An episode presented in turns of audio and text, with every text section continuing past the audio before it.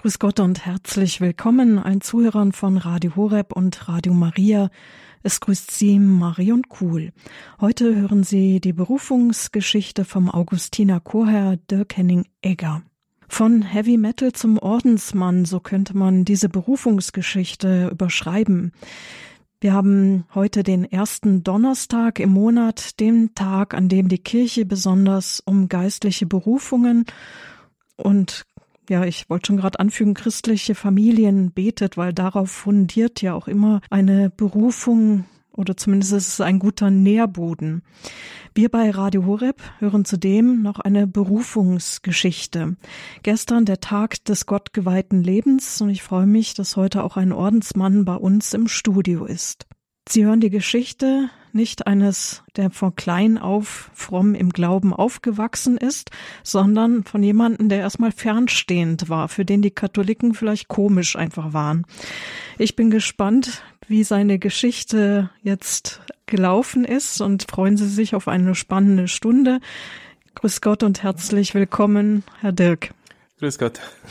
Manche zucken jetzt vielleicht schon zusammen, warum sagt die Frau Kuhl Herr Dirk? Aber das ist in ihrem Orden so üblich. Man sagt nicht Pater, sondern Herr und dann den Vornamen, ja? Ganz genau.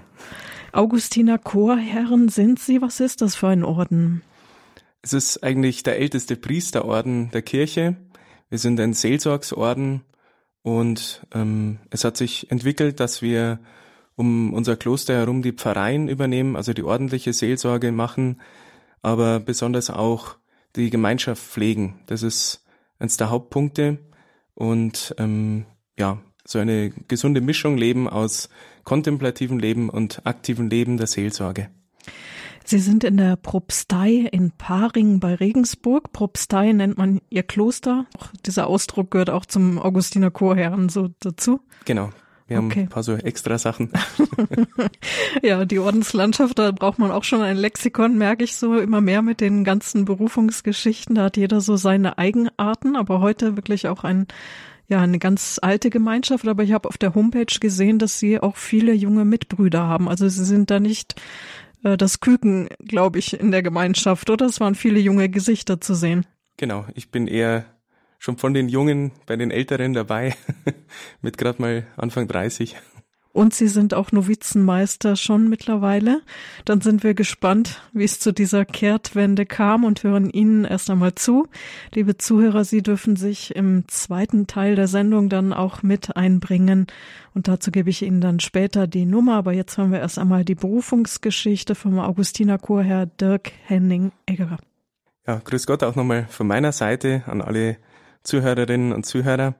Ja, Sie haben schon gehört, ich ähm, bin nicht so ganz katholisch aufgewachsen. Ich komme aus einem aber ganz katholischen Eck, nämlich aus Mindelstetten. Das ist ein Wallfahrtsort in der Mitte zwischen Ingolstadt und Regensburg. Und da kommt, wie hoffentlich viele wissen, die heilige Anna Schäfer her. Zu der Zeit, wo ich da gelebt habe, ähm, war aber meine ganze Familie und, ähm, und natürlich auch ich ja eher dagegen. Also wir haben uns eher gewundert, warum da so viele Leute hinlaufen. Äh, wir haben unsere Nachbarn gesehen, die abends dann zur Heiligen Messe gelaufen sind und ja, wir haben immer nur kopfschüttelnd äh, zugeschaut. Wir waren oder sind alle evangelisch getauft, aber eigentlich ohne Gott, ohne Glaube irgendwie aufgewachsen. Und deswegen war das alles sehr befremdlich. Also es war eher so, äh, ja, dass wir das eher komisch fanden und die Leute, die da hinlaufen, ja, was wollen die denn immer in der Kirche? Das bringt doch alles nichts. Ich habe da aber nicht meine ganze Jugend verbracht. Wir sind oft umgezogen ähm, wegen der Arbeit von meinem Vater und ja, diese Umzüge immer so im Raum Ingolstadt. Das Problem dabei, das kann man sich vorstellen, ist, wenn man ständig umzieht und noch ganz jung ist, dass dann ja sich gar kein richtiger Freundeskreis bilden kann. Und das war so eins meiner großen Probleme in meiner Jugend, also in den prägenden Phasen, wurde ich immer wieder rausgerissen und hatte eigentlich nur Bekanntschaften in der Schule. Auch da war es dann nicht ganz so einfach. Sie können mich nicht sehen, aber ich habe rote Haare. ich war früher ähm, etwas dicker gewesen und deswegen ein wunderbares Mobbing-Opfer und äh, ja immer wieder ein Außenseiter. Das Ganze führte dazu, dass ich, obwohl ich einen Bruder habe und ähm, eigentlich eine gute Familie, dass ich mich irgendwie nach innen gekehrt habe, sehr introvertiert wurde, ähm, mich immer abgekapselt habe und sehr mit Einsamkeit zu kämpfen hatte. Das war so, ja, das hat man nach außen gar nicht so viel gemerkt, aber innerlich war ich da sehr, hatte ich sehr zu kämpfen. Sie haben bei der Begrüßung schon gehört, ähm, dass ich dann ja so einen gewissen Musikstil äh, präferiert habe. Das war so meine Art und Weise, irgendwie mit dieser Einsamkeit, diesen Kränkungen und so weiter fertig zu werden. Ich habe ähm, Hardrock und Heavy Metal kennengelernt und ähm, noch sehr aggressive Arten davon.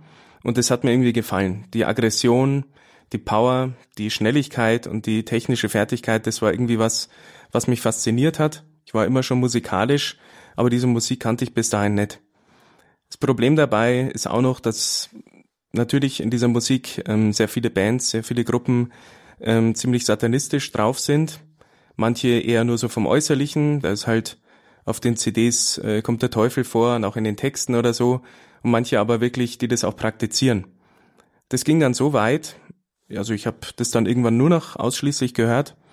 Und es ging dann so weit, dass ich sogar für eine satanistische Gruppe ihre Texte übersetzt und teilweise geschrieben habe. Ähm, also ganz blasphemische Sachen direkt gegen Jesus, gegen die Kirche, gegen die Mutter Gottes, also ganz schlimme Sachen.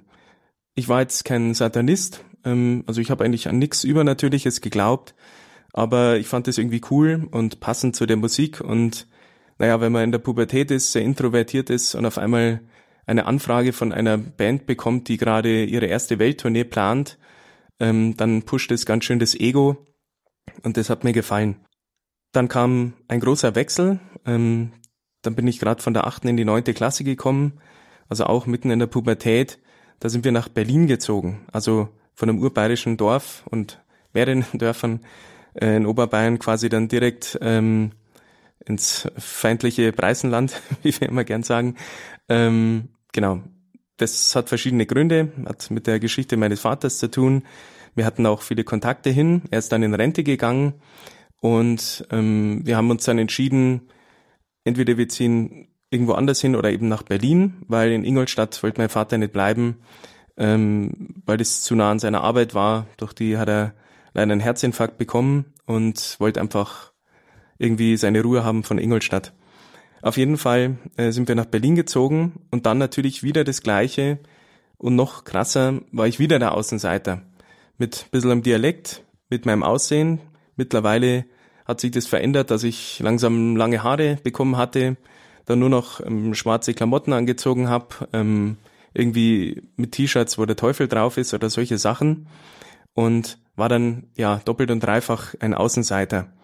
Da muss man dazu sagen, die Preisen, äh, die Bayern schimpfen oft gern über die Preisen, ähm, obwohl sie keinen kennen. Ich habe sie kennengelernt und äh, ich würde nicht schimpfen, aber es ist einfach ein anderer Menschenschlag, mit dem man erstmal klarkommen muss.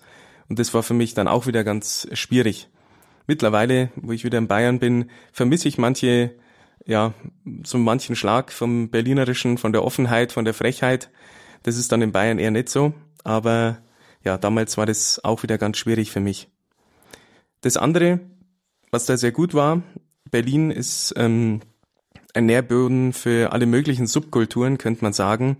Und gerade diese Musik, in der ich war, äh, da gab es sehr viel ähm, Punkte, wo man viele Clubs und viele Auftritte von Bands, wo man hingehen konnte. Und das hatte ich dann schon wirklich seit meiner Jugend da gemacht, alleine in die Stadt zu diesen Gruppen und bin dann da voll in diese Szene quasi reingekommen. Schulisch war ich ähm, sehr gut gewesen. Ich habe mein Abitur auch in Berlin gemacht und mein Traum war eigentlich schon seit der zweiten Klasse, dass ich Arzt werde. Und ich wusste von meinen Eltern, wer Arzt werden will, muss Medizin studieren und dafür braucht man die besten Noten. Also habe ich mich sogar schon im Kinder, äh, in der, der Grundschule sehr angestrengt, irgendwie gute Noten zu schreiben. Und äh, so ging das weiter. Ich habe mir immer sehr viel Druck gemacht. Ähm, ja, hatte ja nicht so gute Freundeskreise oder kaum Freunde, deswegen hatte ich auch die Zeit zum Lernen. Und das war eigentlich so das Einzige, wo ich sagen könnte, dass ich das gut konnte nämlich im Lernen und mich irgendwie da anstrengen für die Schule. Ich habe dann das Abitur gemacht und dann war das Problem, dass ähm, ja ich ein sehr gutes Abitur hatte, aber für einen Medizinstudienplatz hat es leider nicht gereicht. Und ähm, das war erstmal so ein Aha-Erlebnis.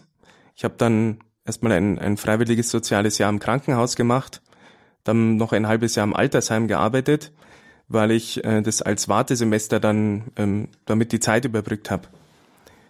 Es waren dann drei Wartesemester und irgendwann, normalerweise läuft diese Anmeldeverfahren für den, für den Studienplatz nur online im Internet. Und irgendwann hat mir mal jemand gesagt, ja, vielleicht gibt's doch da mal so eine Warteliste, dass du abschätzen kannst, wie lange du noch brauchst, ähm, bis du da mal anfängst. Und ähm, ich habe mich dann informiert und ich kann mir noch sehr gut an dieses äh, Telefongespräch erinnern mit der einen Dame, die da irgendwie zuständig war. Und ähm, habe sie gefragt, ja, können Sie mal nachschauen, wie lange muss ich denn, da kann man schätzen, wie lange ich noch warten muss. Vielleicht studiere ich was anderes in der Zeit oder mache Ausbildung oder wie auch immer. Und dann hat sie so ganz lapidar so nebenbei gesagt, ah ja, hier sind Sie auf der Liste, ah ja, Ihre Chancen sind genauso schlecht wie am Anfang. Und das nach eineinhalb Jahren, ähm, ja, das war, also wie gesagt, ich kann mich noch gut erinnern, ich leg den Hörer auf und mit diesem Auflegen des Hörers bin ich ein ganz tiefes Loch gefallen. Es war, ähm, dass ich das erste Mal so gemerkt habe, ich glaube, dieser Traum, das könnte sein, dass das wirklich gar nichts wird. Also, dass das Warten nicht äh, reicht, sondern dass ich das überhaupt nicht äh, machen kann.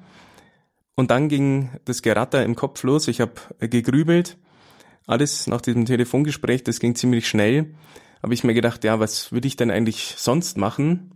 Was kann ich denn überhaupt? Ähm, mir ist immer nichts Richtiges eingefallen, Musik hören, gut, davon kann man nicht leben. Ähm, dann war die nächste Frage, ja, warum will ich überhaupt was? Wozu bin ich eigentlich auf der Welt? Und ich hatte keine Antwort, weder durch die Schule noch durch äh, die Erziehung oder sowas. Ähm, ich hatte keine Frage, äh, keine Antwort auf diese Frage. Ich habe den Sinn meines Lebens nicht erkannt und dann ging das so weit, dass ich wirklich auch an Selbstmord gedacht habe, weil ich mir gedacht habe, äh, ja, wenn ich sterbe, ist eh aus und dann äh, mache ich es doch gleich, weil dann äh, muss ich mir nicht so lange rumquälen. Ja, ich habe es dann Gott sei Dank gelassen. Ähm, dafür ging es in eine andere Richtung weiter. Denn jetzt kam die erste Wende in meinem Leben. Ich habe das erste Mal drüber nachgedacht, ja, vielleicht muss ich mal was an meinem Leben ändern. Denn damals war es immer so, ich war so innerlich zwar gekränkt, nach außen hin so eine harte Schale, so sehr im Stolz, war arrogant, weil ich ja immer gute Noten hatte und war oft der Beste in der Klasse und damit habe ich mich so hochgezogen. Und auf einmal zerplatzt dieser Traum, also eine Riesenwatsche gegen meinen Stolz und irgendwie muss ich damit klarkommen. Und ich habe gemerkt, ja, da ist aber kein anderer schuld, nicht das böse System, nicht das blöde Studium der Medizin, wo ich nicht reinkomme, sondern vielleicht hängt auch irgendwie mal was an mir selber. Und das, ich weiß nicht woher das kam, aber ich hatte einen Impuls, der dann die Wende gebracht hat. Dazu muss ich sagen, ich habe in dieser Zeit äh, einfach durch ja, meine innere Verfassung immer sehr viel gelogen. Das war so, wenn ich ähm, mit Freunden zusammen war oder so, habe ich immer alle möglichen Geschichten erzählt. Also nicht nur so kleine Lügen, sondern das ging so weit, dass ich erfunden habe, dass ich eine Freundin habe und so weiter, mir da ganz viele Sachen überlegt habe. Einfach aus der Angst vor dieser Ablehnung durch die anderen, dass ich irgendwie, ja, dass mir Leben langweilig ist oder dass ich irgendwie komisch bin oder eben wieder dieser Außenseiter bin. Und in dieser Krise, in der ich war, diese Wende, war, dass ich, woher auch immer, den Impuls hatte, ich höre auf zu lügen. Ich habe keine Lust mehr, ähm, mir ständig zu überlegen, wem habe ich was gesagt und wer weiß was von mir und was ist, wenn die sich auch noch untereinander kennen. Also das wird dann ziemlich kompliziert. Und dann habe ich das aufgehört, von einem Tag auf den anderen. Ich habe auch einige Freundschaften ähm, sein lassen, weil ich gemerkt habe, eigentlich war das nur Heuchlerei von mir, dass ich irgendwo dazugehöre, aber eigentlich hatte ich keine Interessen gleiche wie die oder habe mich so verstellen müssen, damit ich irgendwie dabei bin da habe ich beschlossen, na, das ist genauso gelogen ähm, wie die vielen Lügen auch meinen Eltern gegenüber und anderen gegenüber. Ich habe gesagt, ich höre damit radikal auf. Nach vielleicht ein, zwei Wochen war ich die ganze Zeit wie auf einer Wolke. Mir ist so ein Riesenbrocken vom Herzen gefallen mit dieser Entscheidung und ich war innerlich so leicht und befreit, ich konnte es gar nicht fassen.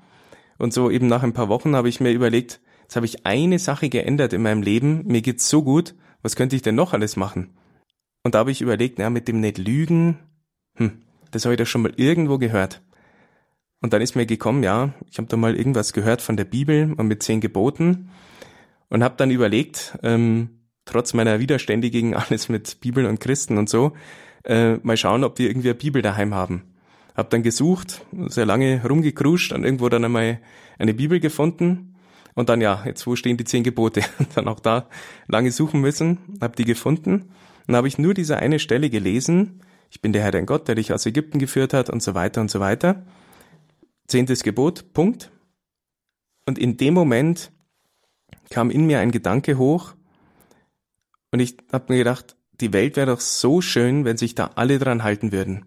Einfach nur Gott an die erste Stelle, sich an diese Gebote halten, das wäre doch wunderbar. Alleine das, was ich schon gemerkt habe, wenn ich die Wahrheit sag, wie gut mir damit geht, aber wenn ich auch noch erwarten kann, dass alle anderen mir auch nur die Wahrheit sagen, alleine dieses eine Gebot, ähm, das ist schon so schlüssig und logisch und wird doch die Welt wirklich verändern. Und mit diesem Gedanken kam auf einmal eine hundertprozentige Gewissheit in meinem Herzen, das ist die Wahrheit. Gott gibt's, das ist nicht ein altes Buch, was irgendwer sich ausgedacht hat, das ist die Wahrheit. Ich hätte nicht diskutieren können, ich hätte nicht argumentieren können, ich hatte ja null Ahnung, aber das war so hundertprozentig sicher. Und ich habe mich dann entschlossen, okay, ich werde mir jetzt an alle diese Gebote halten Gut, bei den meisten war es nicht so schwierig, aber ähm, ich habe gemerkt, mit dem Lügen, das passt dazu und deswegen äh, will ich auch die anderen Gebote halten. Ich habe gewartet und gewacht, wann kommt der Morgen, geht die Nacht. Ich will dich sehen,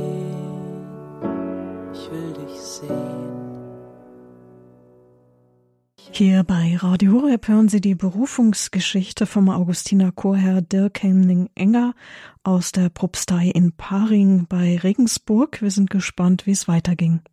Ja, jetzt habe ich mich an die zehn Gebote gehalten, habe anerkannt, dass es Gott gibt. Man sagt, äh, sind in der Spiritualitätssendung, in der Spiritualität, das ist quasi sowas wie die erste Bekehrung gewesen. Aber es war nur ein Weg Gottes in mein Leben und der zweite, damit geht's dann weiter. Denn ungefähr in dieser Zeit, ich war ja noch nicht im Studium, ich habe äh, quasi ein bisschen frei gehabt, hat mich mein bester Freund angerufen. Dazu muss ich sagen, ähm, ich habe noch in Berlin gelebt, hatte aber all diese Jahre, insgesamt waren es acht Jahre in Berlin, immer einen besten Freund in Bayern, in Mittelstetten, da wo ich äh, eben eine Zeit lang gelebt habe. Mit dem hatte ich immer Kontakt. Ich habe ganz viel ganz oft äh, meine Ferien bei ihm verbracht. Und in dieser Zeit eben ruft er mich mal wieder an und sagt, ja, Dirk, du könntest du uns helfen. Denn sein Onkel hatte zu der Zeit einen Hopfenbetrieb und einen landwirtschaftlichen Betrieb. Und ich, immer wenn ich da war zu Besuch, dann war ja nichts mit dem Hopfen viel los. Also ich habe nur viele Geschichten gehört. Und diesmal hat er mich angerufen, ob ich bei der Ernte, beim Hopferzupfer, wie man sagt, helfen will. Und wie gesagt, ich hatte ja nicht ja, viel zu tun und Geld kann man immer brauchen, wenn man jung ist. Also habe ich gleich zugesagt und bin runtergefahren. Und ich weiß noch, wie ich im Bus sitze und mir so Gedanken gemacht habe, ja, wie wird es denn diesmal sein? Denn immer wenn ich in den Ferien ähm, bei meinem Freund war, das habe ich immer sehr genossen, die Atmosphäre, weil so eine große Familie, er hat noch drei Geschwister, dann der Onkel, der Opa und eine Tante mit Down-Syndrom, ähm, ja, die quasi eine ganz große Familie bilden. Und ähm, ich fand das immer sehr friedlich irgendwie. Ich konnte es gar nicht beschreiben. Die Atmosphäre war irgendwie ganz anders wie bei mir daheim. Deswegen bin ich so gern wieder zurück ähm, nach Bayern und habe ihn besucht. Und diesmal habe ich gewusst, ja, jetzt steht Arbeit an, jetzt schaut es ein bisschen anders aus. Und ich wusste nur, na, wenn bei uns Arbeit ist, irgendwas im Garten oder im Haus irgendwas zu machen, ist immer gleich Riesenstress und ja, dann kann das im Streit oder im Chaos ausarten. Also äh, habe ich gedacht, na mal schauen, ob die diese Atmosphäre noch aufrechterhalten können. Es war auch innerlich in mir so ein bisschen ein Zweifel drin. Naja, vielleicht spielen die das nur vor. Ist ja so, wenn der Gast kommt, dann ja, tut man äh, schön und freundlich und was weiß ich. Und kaum ist der Gast weg, dann äh, fliegen wieder die Fetzen. Und äh, ich habe gedacht, irgendwie, ja, vielleicht spielen die nur so heile Atmosphäre, so heile Welt und keine Ahnung. Mit diesen gemischten Gefühlen äh, bin ich runtergefahren, zwei Wochen lang harte körperliche Arbeit, was ich auch nicht gewohnt war, bin also überhaupt nicht zum Denken gekommen Und am Ende dieser Zeit, ähm, ich war noch ein paar Tage länger da, ähm, da war dann weniger los, da kamen auf einmal wieder die Überlegungen, gerade diese eine Überlegung. Und ich musste zu meinem Entsetzen feststellen, das ist immer noch so schön bei denen. Also die Atmosphäre ist immer noch die ganze Zeit so gewesen, natürlich ein bisschen stressiger durch die Arbeit, aber die sind einfach so, wie sie sind. Da ist nicht irgendwie ein Vorspielen oder ein so tun als ob, sondern die sind so. Und diesmal war das erste Mal, dass ich mir überlegt habe, warum sind die denn so, wie sie sind? Denn die ganzen Jahre über, wo ich zu Besuch war, äh, ich habe das einfach genossen, bin nach Hause gefahren, hatte eben diese skeptischen Gedanken und immer wieder das Gleiche. Und diesmal habe ich erkannt, die sind so und woher kommt es eigentlich? Und dann habe ich gemerkt, das, was ich mir vorher überlegt habe, mit den zehn Geboten, wie schön die Welt wäre, wenn sich die Menschen daran halten würden, dass genau das in dieser Familie eigentlich verwirklicht wird.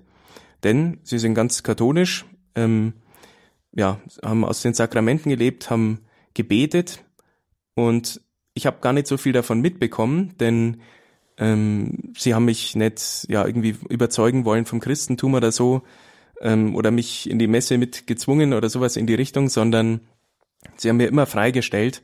Und dazu ein Beispiel: äh, Die Mutter meines Freundes hat immer gesagt ähm, am Samstagabend, Dirk, du weißt, morgen Vormittag gehen wir in die Messe und danach gibt's Mittagessen.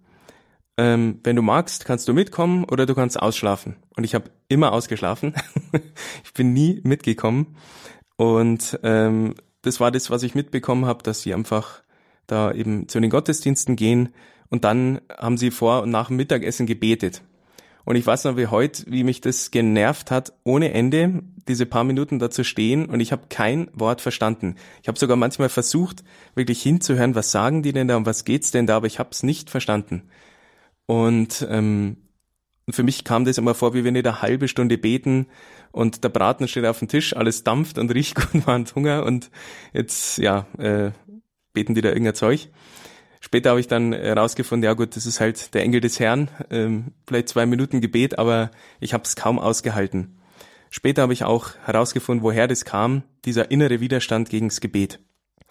Ja, aber dieses Beispiel der Familie ähm, hat mir gezeigt, die sind ja Christen, die glauben ja an Gott und die leben ja nach den zehn Geboten. Und das, was ich mir vorher in der Theorie überlegt habe, wie schön die Welt wäre, das habe ich eigentlich schon jahrelang bei dieser Familie erlebt. Einfach diese, wie gesagt, friedliche Atmosphäre. Und dann war wieder so eine hundertprozentige Gewissheit in meinem Herzen, egal was ich mache mit meinem Leben, es war noch alles offen, wenn, dann so. Und wenn dann eine Familie und dann im Glauben. Ich habe das aber keinem gesagt, bin dann nach Hause gefahren und habe mich innerlich, glaube ich, schon irgendwie so als Christen jetzt bezeichnet, hatte aber auch noch nicht so viel Ahnung. Und dann habe ich geschaut äh, im Internet, weil ich sehr neugierig war und vor allem eben, weil diese Skepsis noch da war von früher. Naja, die Katholiken, das sind doch die, die irgendwie komisch sind, die da immer in die Kirche rennen. Ähm, ja, ich will jetzt auch nicht irgendwie, keine Ahnung, also ich war ein bisschen unsicher gewesen. Und ich hatte da, gut, damals, ich kann das, im Nachhinein könnte man das Gebet nennen, ich wusste noch gar nicht, wie das geht, aber ich habe so drüber nachgedacht. Und damals hatte ich ein Bild, ähm, auch das habe ich erst viel später kennengelernt durch die charismatische Erneuerung, ähm, so ein Bild im Kopf, wo ich gesehen habe, äh, unten ist Christus und dann geht so ein großer Stamm nach oben und dann verzweigt er sich so. Und ich wusste, nebenbei gesagt, null über Unterschied katholisch-evangelisch oder sonst irgendwas. Und ich habe irgendwie innerlich gewusst, dieser Stamm, das ist katholisch und das, was dann da wegzweigt, da ist irgendwie das Evangelische dabei. Ähm, witzigerweise, ich wusste noch gar nicht, dass es noch was anderes gibt als evangelisch, ähm, es auch verschiedene protestantische Gemeinschaften gibt. Ähm, aber das hat zu dem Bild gepasst. Und für mich war klar, wenn ich jetzt Christ werden will, dann richtig und dann das Original. Also für mich war klar, dieser Stamm, also katholisch zu werden.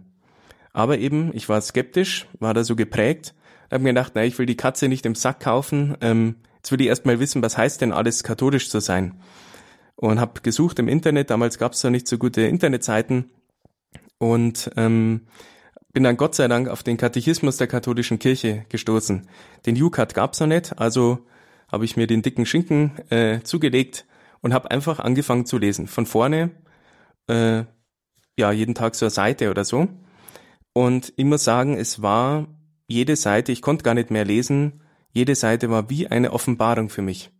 Also das war Sachen, die ich noch nie gehört habe. Ich bin skeptisch da reingegangen, aber es hat sich alles so in Logik und Schlüssigkeit so aufgelöst und ich war jeden Tag wieder neu fasziniert, wie wunderbar das alles zusammenpasst und ich hatte immer innerlich dieses Gespür, wie damals, wo ich die zehn Gebote gelesen habe, wo ich gemerkt habe, das passt einfach, das ist die Wahrheit. Ich habe dann einfach weitergelesen und weitergelesen und ungefähr bei der Hälfte war es dann so, ähm, dass ich innerlich so ein ganz starkes Drängen hatte. Auch das habe ich erst später kennengelernt, dass es der Heilige Geist ist, der einen da rührt. Und ich kann es nicht anders formulieren, wie es damals war. Ich habe gesagt, ich muss jetzt katholisch werden. Ich kann jetzt einfach nicht mehr, ich halte es nicht mehr aus. Ich wollte jetzt Nägel mit äh, Köpfen machen. Ähm, wie gesagt, alles noch in Berlin. Und ich wusste, egal was jetzt noch in der zweiten Hälfte vom Katechismus kommt, da kann nichts mehr kommen, wo ich nicht mitgehe. Wo ich sage, alles, aber bloß nicht das. Gut, dann bin ich in Berlin zum Pfarrer gegangen, der da irgendwie zuständig war für den Ort, wo ich war. Und man muss sich das vorstellen, ähm, ein junger Kerl mit langen roten Haaren, ähm, Lederjacke und äh, schwarzen T-Shirts an, kommt zum Pfarrer und äh, möchte gerne in die Kirche eintreten. Der war sehr perplex gewesen. Das ist eine eigene lustige Geschichte für sich. Ähm, wir hatten dann bisschen Konversionsunterricht. Ähm, ich habe mich noch weiter informiert im Internet und im Katechismus.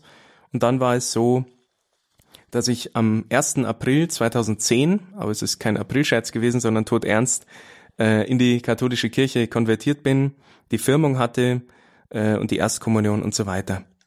Auch da habe ich dann viel später erst erkannt, und das passt eben zum heutigen Donnerstag auch dazu, ähm, es war der Gründonnerstag, wo eben äh, Jesus das Priestertum eingesetzt hat, die Eucharistie eingesetzt hat. Auch das habe ich erst viel später erkannt, dass das kein Zufall war, bei Gott gibt es keine Zufälle, äh, dass es kein Zufall war, dass an diesem Tag ich wirklich in die volle Gemeinschaft der Kirche aufgenommen wurde. Ja, jetzt war ich katholisch und äh, war in Berlin, aber ich habe schon geplant, irgendwie will ich wieder nach Bayern. Denn das Gute war, mein bester Freund eben, ähm, der war in einer Jugendorganisation äh, in der Leitung tätig bei der Jugend 2000 und hat mich damals schon eingeladen zu Jugendfestivals, zu Veranstaltungen, die die gemacht haben. Es war natürlich schwierig, von Berlin da runter zu fahren. Ähm, einmal war ich mit dabei, habe dann junge Leute kennengelernt. Das war auch was komplett für mich positiv überforderndes, äh, weil davor war ich immer so, ja, der Herrgott und ich, wir zu zweit und ähm, Sie haben es ja gehört, mit meiner Einsamkeit immer dieses Ding. Äh, und jetzt habe ich auf einmal lauter junge Leute kennengelernt, die auch alle, ja, die gleichen Probleme haben wie ich, aber im Glauben sind und ganz normal sind und ja, ganz fröhlich. Ähm, und so wusste ich irgendwie, das habe ich in Berlin nicht gefunden, ähm, ja, irgendwie will ich auch wieder zurück nach Bayern, äh, ins für uns gelobte Land und wieder, äh, ja, einfach da Gemeinschaft haben. Ich habe dann einen Umweg gemacht, ähm, aber für Gott sind Umwege kein Problem. Ich habe ein halbes Jahr in Nürnberg gelebt ähm, habe dann überstürzt da ein Studium angefangen, ohne mich da genau zu informieren und habe nach zwei Wochen gleich gemerkt, oh Gott, das Studium ist ja überhaupt nicht das, was ich machen will. Aber eben, Gott nutzt sogar unsere Umwege. Dort habe ich die Gemeinschaft Emanuel kennengelernt, äh, vor allem den äh, Pfarrer Markus Wittal, der mir dann ein Begleiter für diese paar Monate war. Und da habe ich auch den Heiligen Geist besser kennengelernt. Ich durfte die Taufe im Heiligen Geist empfangen. Das war eine eigene Geschichte für sich, die war sehr lustig, weil es ganz anders war wie bei anderen, nämlich allein im stillen Studentenkämmerlein, voller Unsicherheit. Ähm, aber der Heilige Geist, für den ist das alles kein Problem. Jedenfalls war ich wieder enttäuscht, naja, ähm, mit dem Studium, was soll ich denn jetzt sonst machen, wenn das auch wieder nicht das Richtige ist? Und ich habe gemerkt, na, wenn ich entscheide, irgendwie dann haut das nie hin. Also ähm, bin ich da in eine Kirche in St. Elisabeth, wo jeden Tag Anbetung war, eucharistische Anbetung. Und dann habe ich gesagt, Jesus, ich komme jeden Tag, bis du mir sagst, was ich machen soll. Jetzt entscheide nicht mehr ich, sondern du musst mir das sagen. Und ähm, Gott antwortet auf solche ehrlichen Gebete sehr schnell.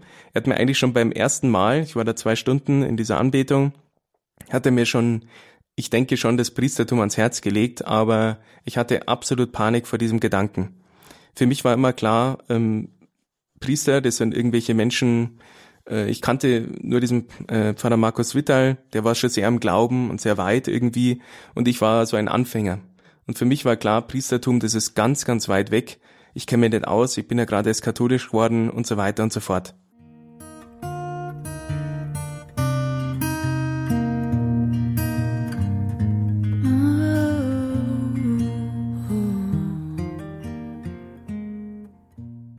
Sie hören die Berufungsgeschichte von Augustiner Chorherr Dirk Henning-Egger. Hier bei Radio Horeb, auch die Zuhörer von Radio Maria sind mit dabei. Wir freuen uns auf die nächste Etappe. Ja, ich also in der Anbetung in Nürnberg bekomme eigentlich schon den Ruf von Gott, aber habe Angst und Panik davor und flüchte. Meine Flucht war, dass ich irgendwie, ja, mich ähm, darin geflohen habe, zu sagen, ja, ich fange wieder irgendein anderes Studium an. Und es war ganz interessant, weil Gott mich eigentlich in dieser Anbetung was gefragt hat. Und das habe ich mittlerweile gelernt, wenn Gott Fragen stellt, dann wird's gefährlich. und zwar ähm, war das so ein Impuls, darüber nachzudenken, womit ich mich eigentlich immer beschäftige. Also ich habe eigentlich was anderes studiert, was ganz äh, trockenes, habe aber ja, mich damit gar nicht viel beschäftigt dann in meiner Freizeit oder der Studienzeit, sondern habe die ganze geistliche Lektüre gelesen. Also Johannes von Kreuz, Teresa von Avila, so Klassiker und welche äh, natürlich auch Pater Buob, ganz wichtig für mich auch gewesen, so ins Gebet tiefer reinzukommen. Äh, einfach das geistliche Leben, das hat mich so fasziniert und das hätte ich viel lieber studiert, aber ähm, ich wusste ja gar nicht, oder eigentlich gab es auch nichts, wo man das studieren kann. Und dann habe ich so den Gedanken gehabt, ja, irgendwie Theologie geht doch in die Richtung und habe mich dann letztendlich entschlossen, ähm, Theologie zu studieren. Aber weil man damit ja nicht wirklich viel machen kann, ähm, dann noch die Kurve gekriegt, irgendwie ja vielleicht auf Lehramt zu studieren. Das Ganze habe ich dann in Regensburg begonnen, weil eben da ich schon viele Freunde hatte, ähm, durch die Jugend 2000 in Regensburg, war dann beim Night Fever engagiert und so weiter und so fort. In Regensburg angekommen, hatte ich dann einen großen Wunsch, nämlich nach einem geistlichen Begleiter. Denn ich war sehr bemüht, bin jeden Tag in die Messe gegangen, habe viel gebetet, aber irgendwie immer wieder mit so Selbstzweifeln, ob das überhaupt reicht und äh, auch viel nicht geschafft, was ich mir vorgenommen habe, gerade im Gebet und so weiter und war alles sehr mühsam gewesen und habe gedacht, naja, so ein geistlicher Begleiter, der kennt mich dann schon, der kennt meinen Weg, da muss ich nicht immer mein ganzes Leben erzählen, ähm, vielleicht kann der, gibt's da wen, der mir da helfen kann. Ich bin dann Gott sei Dank durch eine Veranstaltung der Jugend 2000 zur Beichte gegangen bei einem Priester, der jetzt mein Oberer ist. und ähm, das war eine der besten Beichten meines Lebens, denn obwohl ich den Mann noch nie vorher gesehen habe, war das wie wenn ich den schon ewig kennen würde oder er mich. Und ähm, er hat was aufgedeckt, wo ich auch nie dran gedacht hätte. Ich war immer froh, beichten, die Sachen aufschreiben runterrattern und dann schnell weg, Zettel wegschmeißen und dann nie wieder damit beschäftigen. Und er hat mich eigentlich nur eine Frage gestellt. Ich kann mich zwar nicht mehr erinnern, aber ich weiß, dass diese Frage dazu geführt hat, mal drüber nachzudenken, woher kommt es eigentlich, dass ich so und so überhaupt in die Sünde falle. Ähm, er hat mich da eigentlich zum Nachdenken gebracht und dann habe ich was gemerkt. Ja, die Sünden haben eigentlich Wurzeln und habe dann eine große Wurzel da erkannt. Und das war eben auch wieder so eine kleine Offenbarung für mich, die mir sehr geholfen hat. Und dann wusste ich, Jesus, das ist die Antwort, den hätte ich gerne als geistlichen Begleiter. Ich bin dann regelmäßig zu ihm ins Kloster gefahren, ähm, aber wie gesagt, eigentlich noch absolut ohne Gedanken an Berufung, Priestertum oder sonst was. Ich war einfach froh für diese geistliche Begleitung, vor allem weil ich sie auch nötig hatte. Ich habe gemerkt, ähm, gerade was die Musik angeht, die habe ich zwar nicht mehr gehört, ist satanistische, das Heavy Metal Zeug, aber irgendwie, ja, gibt's da Blockaden. Es wäre eine eigene Geschichte für sich. Jedenfalls kennt sich dieser Priester gut aus im Heilungs- und Befreiungsdienst und den habe ich in Anspruch genommen, weil ich es dringend gebraucht habe. Ähm, diese Befreiung hat sich dann so ausgewirkt, mit einem Wunder sogar. Also es wurden gewisse Verbindungen zu ja, bösen Geistern, kann man sagen, die hinter der Musik stecken, ähm, abgetrennt. Ich habe mich davon befreien können. Und Jesus hat mir da Heilung und Befreiung geschenkt. Und im gleichen Zug habe ich in zwei Wochen Gitarre spielen gelernt, ohne davor einen Akkord spielen zu können. Also ein ganz krasses Wunder, ähm, weil ich einfach ja anscheinend so ein Charisma habe für den Lobpreis und das total blockiert war vom Teufel, der das genau von Anfang an in die falsche Richtung drängen wollte. Er hat wohl geahnt, dass ich da ein Charisma hab und wollte mich da ganz weit wegbringen. Jedenfalls habe ich dann ab diesem Zeitpunkt sehr viel Lobpreis gemacht, sehr viel gehört und ähm, ja und durfte da sehr im Glauben wachsen. Letztendlich kann man sagen, die größte Befreiung, die ich erlebt habe, die größte Heilung, war eigentlich, und das kann man in einem Satz zusammenfassen, der mir so mal gekommen ist, ähm, die Lösung ganz vieler Probleme von mir war, da, dass ich verstehen durfte, dass Einsamkeit eigentlich eine Riesenlüge ist und überhaupt nichts Schlimmes ist, denn die Einsamkeit ist die Chance zur Zweisamkeit mit Gott. Natürlich muss man erstmal Gott kennenlernen, den durfte ich immer besser kennenlernen und dann habe ich es genossen, sogar einsam zu sein. Früher war das das Schlimmste für mich und jetzt habe ich mich gefreut, alleine in meiner Studentenbude zu sitzen und gerne zu beten, gerne Lobpreis zu machen, gerne Zeit mit Gott zu verbringen. Ich habe in dieser Zeit auch die Bibel gelesen ähm, und war genau an der Stelle, wo es geht ähm, um den Propheten Jona. Und der allererste Satz hat mich gleich ins Herz getroffen, nämlich Gott ruft Jona, geh nach Ninive und Jona macht sich auf den Weg, aber er flieht vor Gott. Und dann habe ich gemerkt, oh, ich glaube, irgendwie, das kenne ich. ich habe gemerkt, Gott ruft mich schon die ganze Zeit eigentlich, ähm, aber ich habe große Angst gehabt und bin geflohen, ähm, habe viele fromme Sachen gemacht, aber eigentlich nicht das, was Gott von mir eigentlich wollte.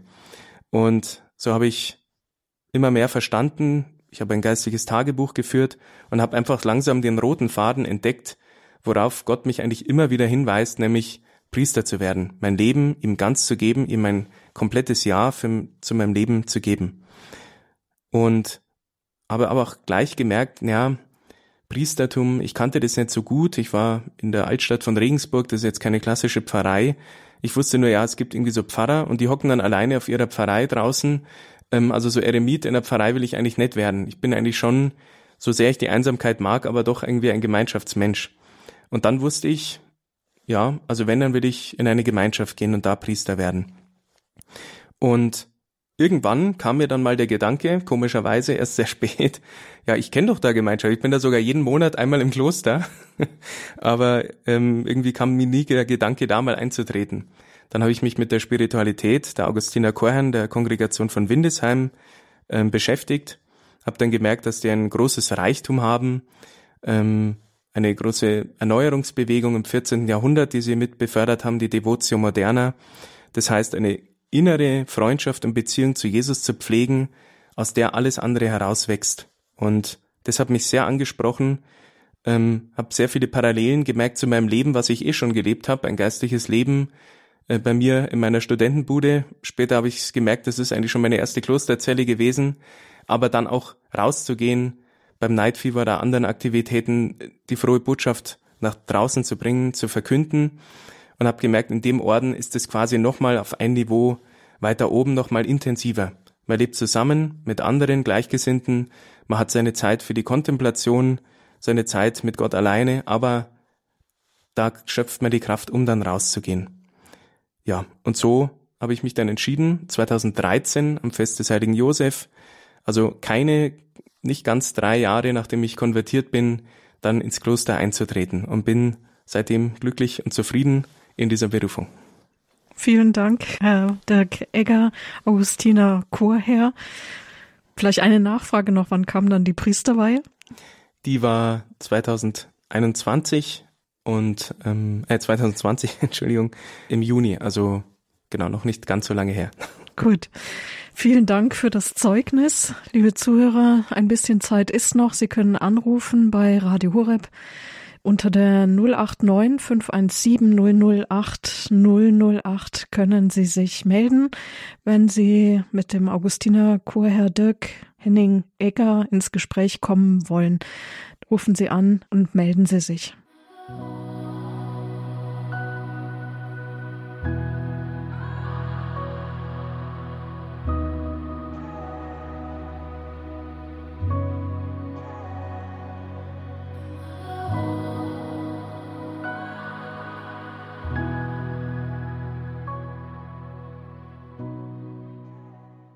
Radio Horeb, die Sendung Spiritualität, heute mit der Berufungsgeschichte von Augustiner Chorherr Dirk aus der Propstei in Paring bei Regensburg. Mein Name ist Marion Kuhl. Sie können anrufen unter der 089 517 008 008 und diese Nummer haben jetzt auch Hörerinnen gewählt. Die erste ist Frau Anna aus Altbach in Tirol. Grüß Gott. Na, wunderbar. Für das ich nicht vergesse, ganz herzlichen Dank für das wunderbare Lied. Das bewegt mir immer zutiefst. Dann ganz, ganz herzlichen Dank für Ihre Berufung. Also ich war 45 Jahre Pfarrhälterin, habe mit vielen Priestern zusammengearbeitet. Gottes Wege sind so wunderbar. Ich sage mir Lob und Preis und Dank sei dir. Für die Menschen wird der Herrgott Langmut und groß, also im, äh, wir müssen viel Langmut und Haben mit uns Menschen und äh, gerade solche Menschen, die viel erlebt haben und viel haben, da können sie ein großer Segen werden. Und muss sagen, ich bin so glücklich und dankbar. Ich wünsche ganz herzlich Gottes rechten Segen und dass Sie durch Ihr Leben viele Menschen zu Gott führen. Alles Gute. Vielen Dank. Dankeschön. Dankeschön. Auf Wiederhören. Ja, viele Grüße nach Tirol. Jetzt geht es in den Schwarzwald zu Frau Herrmann. Grüß Gott. Ja, grüß Gott. Können Sie das Radio noch ausmachen, dass wir kein Echo haben? Geht das? Moment. Ja, genau, das wäre wichtig, sonst haben wir alles doppelt und verstehen uns nicht. So, Frau Herrmann, sind, Ja, sind Sie wieder da? ich freue mich immer, wenn jemand, äh, wenn ein, ein Minister, also ein, äh, ein, äh, äh, ein Priester äh, berufen ist, also ein Diakon berufen ist zum Priester. Und ich war einmal, kann ich mich noch erinnern, als in meiner Jugend, als ich so vielleicht zwölf oder dreizehn war, war ich bei, mal ein, bei einer Priesterweihe dabei. Und das hat mir auch so viel gegeben. Und ich freue mich, immer, ich tue jeden Tag ähm, den Rosenkranz immer eingesetzt für die, für die Priester beten, damit sie Mut haben und dass der Heilige Geist sie immer mit Weisheit erfüllt. Und das wünsche ich Ihnen auch, lieber Herr ähm, Dirk. Dirk. Dirk, ja, und, und äh, ich, kann, äh, ich kann nur hier bei hier in Blindenheim, hier ist ein Blindenheim, äh, in Heiligenbronn im Schwarzwald, wo der Pfarrer Schütterer ist, den höre ich ja auch immer alle drei Wochen, wenn ich gerade auch äh, anhab. Und äh, ich freue mich immer, wenn ich, wenn ich höre, oh, es ist schon wieder jemand zum Priester geweiht worden. Das ist einfach Gottes Fügung und jetzt brauchen wir ihn ja ganz besonders äh, äh, viele, viele Priester. Ich Ja, hoffe, dass es, dass alles mal sich noch mehr ändert, dass sich noch mehr berufen fühlen zu diesem hohen Priesteramt, auch mit dem Zölibat. Das ist doch das Zölibat, wenn doch alle Heiligen auf ihn herabberufen werden, gell? Herr Dirk, vielleicht eine Frage, die sich viele stellen. Wie ist das mit dem Zölibat? Ähm, ich muss so sagen, viele sagen immer, ja, sie dürfen ja nicht heiraten, sie dürfen ja äh, keine Frau haben oder so. Ähm, ich habe einfach gemerkt, je mehr ich Jesus kennengelernt habe, die Freundschaft mit ihm vertieft habe, die Beziehung quasi mit ihm lebe, desto weniger wollte ich das auch. Nicht, weil ich Frauen und Ehe ablehne, im Gegenteil. Ähm, aber ich habe gemerkt, das kann mich gar nicht so erfüllen wie diese exklusive Beziehung mit Jesus. Danke und auch danke für den Anruf, Frau Herrmann. Auch eine gute Idee. Vielleicht regt das den einen oder anderen auch an, vielleicht ein Gesetz vom Rosenkranz für die Priester und für Berufungen zu beten. Alles Gute Ihnen. Viele Grüße in den Schwarzwald. Und jetzt haben wir noch eine Hörerin aus der fränkischen Schweiz, Frau Meissner. Grüß Gott. Ja, grüß Gott, grüß Gott, Herr Dirk. Grüß Gott. Faszinierend, Ihre Lebensgeschichte. Und der Heilige Geist, der ist da wirklich voll aktiv gewesen, aber er ist so ein Gentleman, er ist so vorsichtig, gell, und er hat Ihnen so viel Freiheit gegeben. Ja, ganz absolut. berührt. Das freut mich, ja. Gentleman, das sage ich auch immer, ja. Er zwingt Ja. keinen, er bietet's nur an. Und manchmal darf man es hören und mitgehen, ja. Ja, und auch ähm, Ihr Bericht, also äh, diese, diese, dieses außergewöhnliche Outfit von Ihnen, gell, keiner hat geglaubt, wer dahinter steckt, dass so ein prächtiger Mensch dahinter stecke, mhm. hat kaum einer geglaubt. Und jetzt sind sie, sind sie Novizenmeister. Halleluja. Halleluja. Und in, in, ich weiß gar nicht mehr, in kürzester Zeit, zwei Wochen haben sie gesagt, haben sie Gitarre gelernt. Mhm. Meine Güte, ist das wundervoll. Danke, den, danke Frau Meissner für den Anruf. Ja. Ich wollte noch fragen, welches welches Lobpreislied Ihnen besonders auf dem Herzen liegt. Vielleicht können wir das noch hören heute. Das haben wir sogar schon gehört. Ähm, das Lied vom Johannes Hartl noch nie, wo ja. es eben darum ging, ähm, Jesus als besten Freund ähm, ihm zuzusingen, dass es keinen anderen Freund gibt wie ihn, ja. weil genau das in meinem Leben sich so realisiert hat. So ist es. Ich danke Ihnen von ganzem Herzen. Gottes reichen Segen, Schutz und immer die Inspiration vom Heiligen Geist. Alles Liebe und Gute Ihnen. Gell? Amen. Dankeschön. Dankeschön, Frau Meissner. Viele Grüße. Jetzt Danke. haben wir noch eine Hörerin. Es ist zwar die Zeit schon um, aber aus Magdeburg ruft sie an. Frau Niesner, herzlich willkommen Ihnen. Ja, ich grüße Sie ganz herzlich. Sie sind sicher Frau Kuhl. Ja, genau. Kenne ich gut. Ja, ich würde gerne den wunden Rosenkranz mitbeten. Und weil heute. Ah, das können Sie gleich mit der Frau Mewis machen. Da müssen Sie aber nochmal anrufen, ja? Soweit oh, sind wir noch nicht. Dann klappt es bestimmt nicht. Ja, schließen Sie sich in Gedanken mit an. Wollten Sie noch was sagen? Na, na dann hat dann, dann versuche ich es nochmal. Ja, alles Gute Ihnen. Danke. Dankeschön. Ja, die Zeit ist um, die Zeit ist, es rufen noch viele an, aber ähm, Genau, wir wollen am Ende der Sendung auch um geistliche Berufe beten. Wir können sie nicht machen, aber wir können Gott darum bitten. Für alle, die gern dieses Zeugnis noch einmal nachhören wollen, Sie können das tun. In der Homepage von Radio Horeb finden Sie auch ein Foto. Da können Sie mal sehen, wie unser Referent auch aussieht. Und Sie finden die Sendung dann später in der Mediathek im Laufe des Nachmittags www.horeb.org ORG oder Sie können auch einfach eine CD bestellen unter der 08328 921 120. Dort können Sie die Kollegen erreichen. Und jetzt bitte ich Sie, Herr Dirk, noch um ein Schlussgebet für diese Sendung. Ja. Wir wollen um geistliche Berufung beten, heute am ersten Donnerstag im Monat, aber auch, weil wir eben durch meine Geschichte gemerkt haben, dieses Gebet wird erhört. Und ich möchte beginnen mit einem Satz, der mir in meinem Leben alle Ausreden weggewischt hat. Leider habe ich immer noch nicht herausgefunden, wer diesen Satz gesagt hat, aber es ist eine ganz tiefe Wahrheit, auf die wir uns jetzt stützen wollen, nämlich Gott beruft nicht die Fähigen, er befähigt die Berufenen. Und so wollen wir beten im Namen des Vaters und des Sohnes und des Heiligen Geistes. Amen. Amen. Himmlischer Vater, ich danke dir, dass du nicht unseren Blick hast, sondern in die Tiefe blickst. Tiefer hinter Fassaden, ja, menschliche Masken, die wir oft aufsetzen, ins Herz direkt hinein. Siehst du? Und du siehst, was wir Menschen für Fähigkeiten haben. Du hast für jeden eine spezielle Berufung und du hast Pläne des Heils mit uns. Und deswegen bitten wir dich jetzt von ganzem Herzen für junge Frauen und Männer, dass du sie ja berufst Du berufst nicht weniger, wie es früher war, aber viele haben ja wie verstopfte Ohren. Wir bitten dich, öffne ihre Herzen, öffne ihre Ohren für deinen Ruf. Und lasse diesen Ruf wirklich hören und dann nicht so wie ich es gemacht habe, abhauen, sondern von dieser Flucht zurückkommen zu dir, sich diesem Anruf stellen, zuhören und dann mutig diesem Ruf folgen.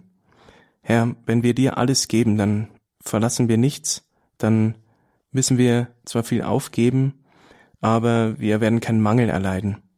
Denn du bist der gute Herd, der uns auf die frische Weide führt. Da ist zwar viel Arbeit, aber es macht uns glücklich. Du bist das Glück unseres Lebens, du bist der Sinn unseres Lebens. Und deswegen bitten wir dich für viele junge Frauen und Männer, dass du sie in ihre Berufung führst, in ihrer Berufung begleitest und so zur Heiligkeit führst und durch sie ganz viele andere. Darum bitten wir durch Christus, unseren Herrn. Amen. Amen. Dürfen wir Sie um den Segen bitten für die, die gerufen sind oder die ringen? Ja, sehr gerne. Der Herr sei mit euch. Und mit deinem Geiste. Auf die Fürsprache der allerseligsten Jungfrau und Gottesmutter Maria, des heiligen Erzengels Michael, unseres heiligen Ordensvaters Augustinus und aller Engel und Heiligen, segne euch, behüte euch, festige und stärke euch und erfülle euch mit übernatürlicher Freude der allmächtige Gott, der Vater und der Sohn und der Heilige Geist. Amen. Amen. Danke für Ihr Zeugnis und alles Gute für Ihren weiteren Weg. Vielen Dank fürs Zuhören. Danke für die Einladung. Gottes Segen. Viel Freude auch mit Ihrem persönlichen Weg mit Gott. Das wünscht Ihnen Marion Kuhl.